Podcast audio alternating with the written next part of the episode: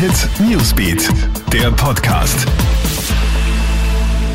Guten Morgen, ich bin Tatjana Sickel vom Krone Hit Newsbeat und das ist der Krone Hit News Podcast. Diese Themen beschäftigen uns heute früh.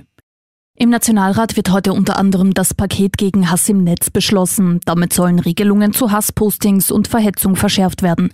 Außerdem werden die Plattformen selbst in die Pflicht genommen. Eine neue Regelung gibt es auch für Taxis. Bei telefonischen oder Online-Bestellungen kann künftig ein Fixpreis ausgemacht werden, der nicht überschritten werden darf.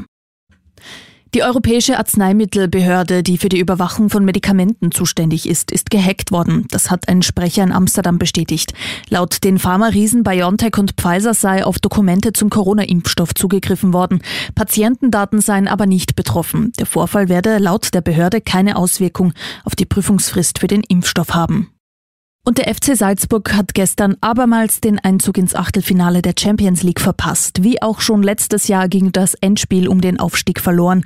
Mit einem 0 zu 2 mussten sich die Salzburger daheim gegen Atletico Madrid geschlagen geben.